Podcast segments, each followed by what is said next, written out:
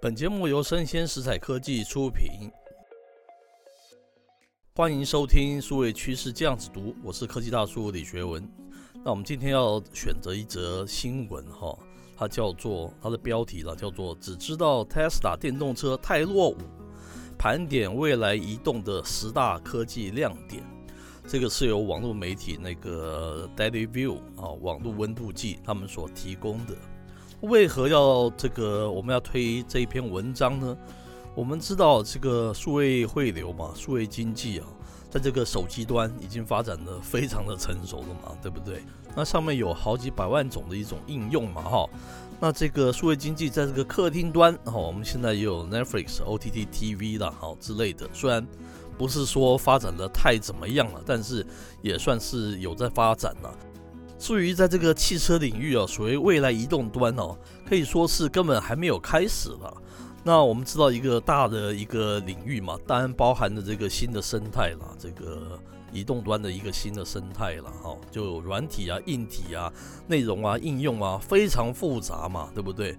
那所以说我们特别挑选到这篇文章，因为它有提到说未来移动的一个十大科技亮点呢。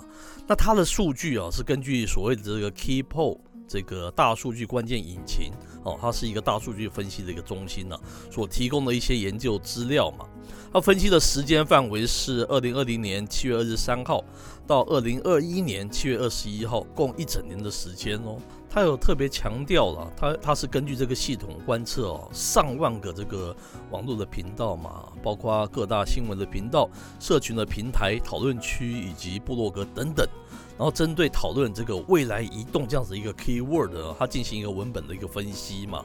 那这个其实它并不是代表一个正式的一个民调了，它是一种网络声量的大小了哈。它特别有这样子提及。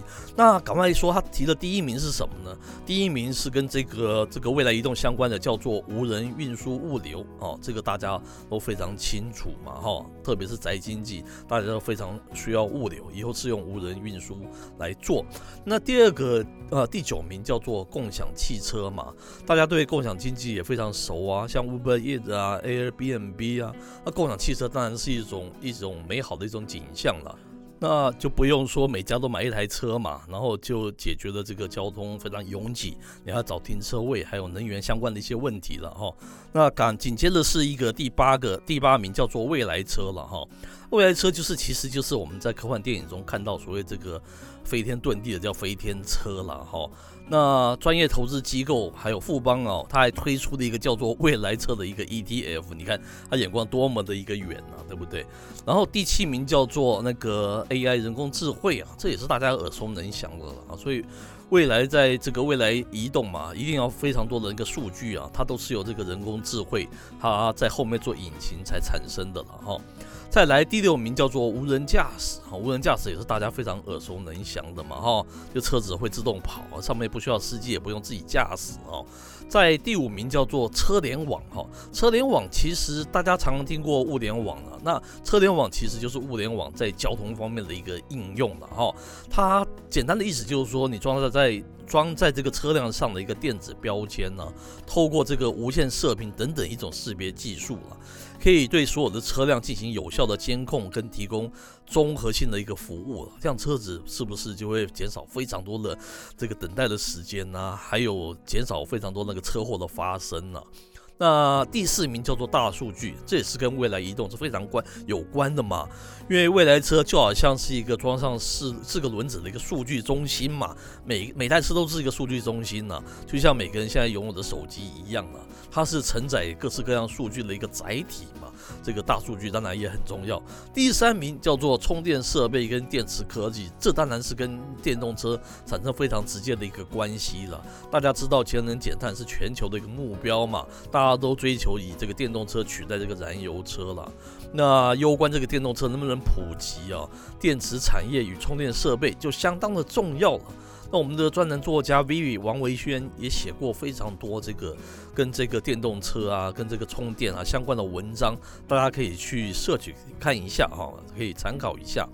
那第二名叫做智慧城市电网，我们也有提过一个写过一个专栏，叫做当这个智慧车碰到恐龙红绿灯，吼，我们那篇文章其实也引起非常多的人的共鸣。我们讲说，未来车有非常多的智慧，但是你碰到这个这个现在灯是非常落伍了嘛？现在这个号子还是非常落伍的，是十九世纪、二十世纪的那个产物，到现在没什么改变，哈，生态不改变，你有一个非常高科技的这个无人车，其实很难发挥它的这个实效了。Number one 是什么呢？第一名当然是电动车了，哈。那为什么是电动车？想起来也是很容易理解的，因为它跟前面我们讲的这个九名里面的大部分哈比起来，它单纯的多了哈电动车。但是哈这边科技大叔特别要提的一点，也就是我们这个生鲜时代科技。呃，蛮独特的一个论述了。我们觉得电动车跟带有这个智慧呀、啊，然后数位网络相关的这种叫做所谓的智慧车啊，它可以分成是两端的，哈，因为你电动车未必一定要有智慧了，对不对？那智慧车也未必一定要有电动了，这个在坊间都把它们混为一谈哈。那我们知道电动车在这个业界啊，全世界哦，仍把它视为是一个汽车类嘛，它不是一个电子科技类嘛。这个为什么对台湾很重要啊？因为台湾在汽汽车领域，我们并不是什么世界的强者嘛，包括韩国都是比我们强非常多嘛，对不对？那我们反而是在电子啊、数位科技这个部分是我们的强项嘛。可是啊，这个后者啊，却跟整个这个移动的生态系是非常关有关哦。那移动的生态系就非同小可了。它就是个软体、硬体，加上一些非常创新的一些应用啊，还有内容啊，我们觉得这个对数位经济才有非常高的那个价值了哈。那偏偏它是一个非常庞大的一个体系，不是这么容易就可以形成的。难怪网络声量里面，电动车是排名最前面的嘛。像那种电影里面的情节啊，跟数位啊、高科技相关的啊，它是排名在比较后面的。那我觉得现阶段对台湾的业者来讲了哈，我们台湾最多的还是电子业者嘛哈。电动车能够增加什么跟电子相关的附加价值？我觉得才是现阶段台湾电子业目前是较可以使得上力的地方了。你讲这种未来移动啊，这个非常大的一个生态系哦，我们可能还要等不短的时间哦。好，以上的新闻这个点评到这边告一段落。我是科技大叔李学文，欢迎继续收听数位趋势酱子读。